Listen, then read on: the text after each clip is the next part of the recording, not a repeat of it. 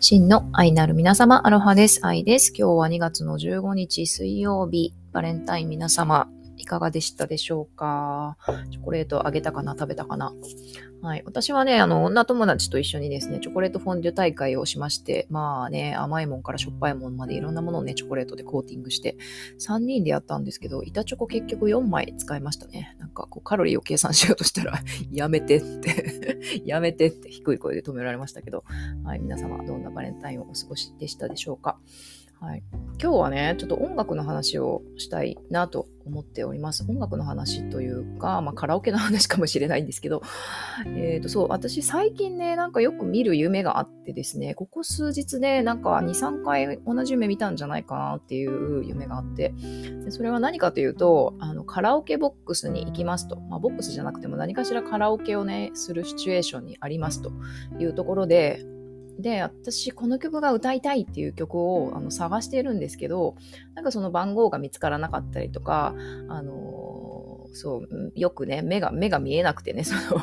番号がよく見えなかったりとかもしくはなんかこう海外のねカラオケなんかよくあるんですけどあの日本の曲がねすごい少なくて私が歌いたい曲がなんか見つからないみたいなね。なんでで結局なんかこう歌いたいのに歌えないっていうなんかそういうシチュエーションのね、夢をね、なんかこう、ここ最近で2、3回見たなと思っていて、そうなんですよね。でな、まあ別に それがね、あの、なんかね、ユングのね、夢診断とかでどういうね、意味なのかっていうのはちょっとよくわからないんですけど、まあ、でも私昔から歌を歌うの大好きで、でまあ今でもね、よくナブコさんとジャズのね、レッスンのお話なんかくしておりますけど、まあ、ジャズのレッスンなんかもねあのさせていただいてますし、まあ、とにかくね別にそんなあのプロになるとかならないとかではないけどただ歌うのが好きっていうのは昔からそうなんですよね。うん、でなんかこうね物心ついた頃にあの初めて皆さんね初めて歌詞全部覚えた曲って覚えてますか？歌詞を1曲1 1番から3番まで全部歌詞を覚えたのっていつでしたか？そしてそれは何の曲でしたか？っていうことをちょっと問いたいんですけど、私すごい鮮明にそれを 覚えてるんですけど、なぜか。と、あ、それはあの童謡とかなしね。あの、なんだろう、お正月の歌とかさ、あの、なんだろう、森の熊さんとかそういうのなしで、初めて歌謡曲で、初めて、あの、全部ね、歌詞を覚えた曲っていうのが、私、小学校1年生に、あのあきこちゃんっていうね、お友達がいて、で、彼女がテレサ・テンがね、なぜかすごい大好きで、で、私のお家でですね、遊びに来た時にテレサ・テンのね、曲をね、テープであの持ってきてくれたのかななんか一緒に聴いてたんですよね。で、その中で私は、その時の流れに身を任せのね、あの名曲ですよね。あの曲がすごい大好きになっちゃって、で、ダビングさせてもらって、で、歌詞をね、書いたのかな？写経したのかわかんないですけど、まあ、とにかくね、テレサ・テンの時の流れに身を任せるのね、曲をね、とにかくひたすら歌っていて、でそれをもう全部ね、1番から3番までね、暗記していたっていうね、それあれが私の初めての歌謡曲だったのかな？わかんないんですけど、まあ、とにかく全部の歌詞をね、覚えてよく歌っていたっていう記憶があります。うん、で、そして、まあ、それからね、いろいろね、あの、なんだろう、米米クラブね、初めて CD 買ったの米米クラブだとか、ボーイのシンググルだったりとか、山下達郎とかもいろいろね、歌謡曲出会うんですけど、やっぱりカラオケボックス全盛期だったんですよね、小学校、中学校の頃ね。そうそう。でね、よく大好きで、あの、歌ってたんですよね。で、まあ、小室哲也とか、まあ、なんだろうな、TR、あの辺もちょっと出てきた時代だったのかな、高校生ぐらいになると。でもそっちにはなびかずに、まあ、あの、ヘビーメタルオタクだったんで、そっちにはなびかずに、まあ、ひたすらね、昭和のね、まあ、それこそテレサ・テンとか、あの、なんだろうな、昭和のね、ヘンミ・マリとか その辺のね、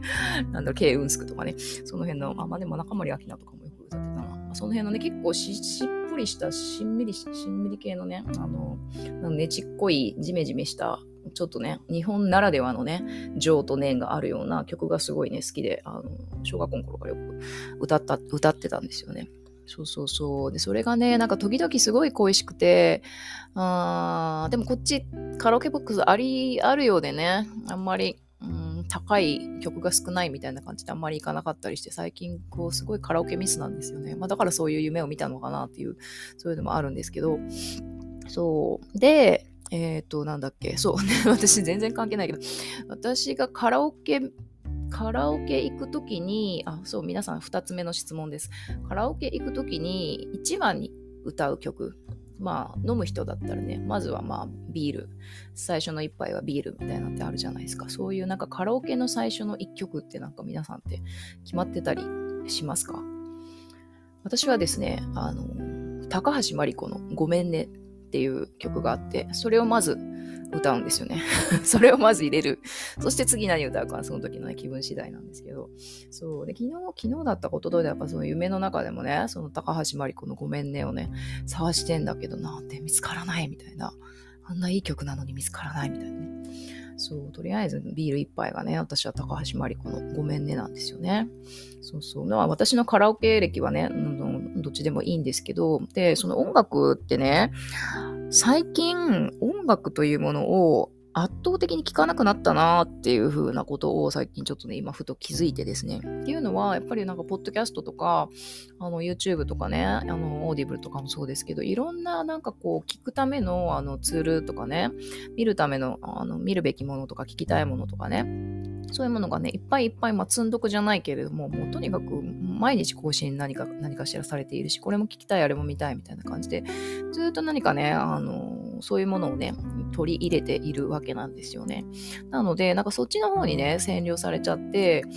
かこう音楽を、ただ音楽を楽しむっていう時間がものすごい減っているなと思ってて、昔はもっとね、スピーカーとかでこう聞いてたと思うんですよね。イヤホンでも移動中とかでもね、音楽必ず聴いていたし、うん、ウォークマンから始まってね、大学生の頃 MD ね、MD 懐かしくないですか ?MD あれ可愛かったよね、あのサイズがね。MD ね、今日はこれ持っていこうみたいな。5枚ぐらいね、カバンに入れて、あの、通学途中とかね、よく聞いてたなって思うんですけども、今はね、もう何かしら、ね、ポッドキャストとか、YouTube とかで、まあ、何かこう学び系、結構学び系ですよね。これも、うん、勉強したい、あれも勉強したいみたいな感じで、学びにのね、ものを聞いているって、それはそれでなんかいいんですけど、やっぱりね、あの、音楽聞く時間が圧倒的に少なくなっているなっていう事実に今日ふと気づいてですね、愕然としたわけなんですよね。そんなわけで、結構ね、そのジャズクラス、ナブコさんのジャズクラスも月に1回取っているんですけれども、やっぱなかなか練習する時間がね、取れなくてっていうのは言い訳なんですけど、なんか圧倒的にそっちの学びの方に時間を使ってしまうので、まあ、それはいいんですけど、なんかね、もうちょっとこう音楽をね、身近に、うん、音楽の聴く時間、そこに、あの、浸る、ジャブンと浸かる時間、音楽に浸かる時間っていうのを、もうちょっと取っていきたいなっていうことがふとね、今朝思い浮かびまして、で、まあお昼ご飯作るときとかね、あの、ちょっとキッチンに立つときとかなんかもうなんかね、ついね、そういう学び系よ見たり聞いたりしちゃったり、あと私がよくね、沼のように見てしまうのがね、あの、リーディング動画ですよね。乙女座さんの今週の1週間みたいな、まあホロスコープとかさ、あのタロットカード系のやつとかね、まあ自分でもあのリーディングしたりするので、まあそれも学びの一環ではあるんですけど、ああいうのをね、永遠見てしまうっていうのにね、なんかこう元気づけられるようなね、乙女座さんなんか今週いいことないかな、みたいな感じで、ついついね、あの見ちゃうんですよね。でもそれをやめて、今日はね、あの好きな音楽を、はい、聴きました。そしたらね、もうね、よっぽど癒されるわ。あの、よっぽど癒されるわ、乙女座さんの、ね、あの、3ヶ月後に起こる奇跡とかね。まあ、あれも楽しいんですよ、エンターテインメントとしてね。まあ、勉強にもなるし。なんだけど、やっぱり音楽ってね、素晴らしいですねっていう当たり前のことを 言っているんですけど、うん、音楽ってやっぱ身体性、体に響くものだし、まあ、リズムとかね、メロディーもそうだし、そして歌詞もね、ストーリー、いろんなストーリーとかね、その、まあ、映画の主題歌とかだったら、その映画のね、背景とか物語とかがあったりして、そこにこう没頭するっていうのもあるし、そしてそのあらゆるね、楽器とか、ボーカルとか、そういうもののね、こうハーモニーであって、でそれのもう総合芸術っていうかね、まあ、いろんな要素があるわけなんですよね。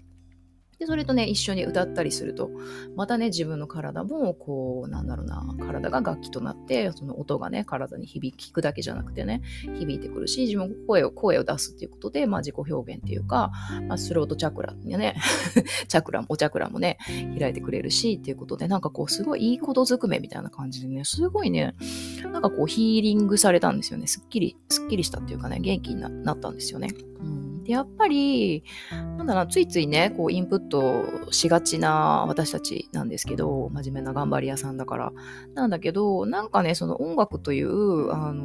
まあ、あってもなくてもいいものなのかもしれないけれども、でも絶対にこれ必要なものだと思うんですよね。もう太古からね、音楽っていうものって、あらゆるね、地球のあらゆるね、あの、場所からね、生まれていて、で、それを私たち人類はね、奏でていて、多分音楽を持たない民族ってないんじゃないかなって思うぐらい、やっぱりその神、神様へのね、あの、捧げ物っていうか、神様との、あの、お話ツールだったりね、捧げ物だったりとかしてて、やっぱものすごい重要な意味を持っているっていういうのは、別にそこをひ紐解かなくても、自分が好きな音楽聴いたり、自分が好きな音楽を歌ったりすると、もうなんか身体的にね、わかるっていう、ああ、ああ、そうですよねっていうのがわかるっていうね、うん、そうなのよ。はい。そんなね、あの気づきのある、はい、一日でした。で、今日さ、その、まあいろんな曲をね、お昼ご飯作りながら歌ったんですけど、あのニューヨークニューヨークっていうね、フランク・シナトラのね、カバーしたバージョンがとっても有名ですけど、このジャズの曲をね、あの、久しぶりに歌ったんですよね。あの、ナブコさんが去年ぐらいだったか、一昨年だったか。これニューヨークニューヨークって、ダッダッダララ、ダッダッダララ、ダッダッダララッダっていうさ、あの、ニューヨークのあの、カウントダウン、イントロだけ歌ってもって感じですけど、ニューヨークの、あのー、なんだっけ、タイムスクエアのね、カウントダウンの時に必ずこの曲が、違う、カウントダウンして、パカーン、ハッピーニューイヤーってなったらこの曲が流れるのかな、多分ね。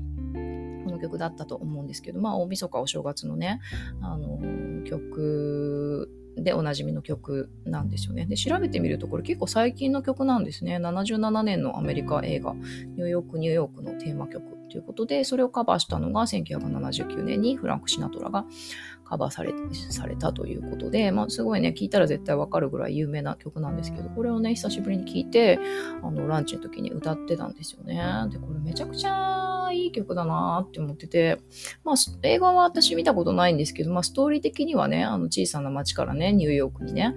やっとやってきてね、ここでね、もうそんなね、あの、ちっぽけなね、田舎でのね、憂鬱は消え去って、もう俺の新しい人生がね、このニューヨークっていう街でね、あの、始まるんだっていうね、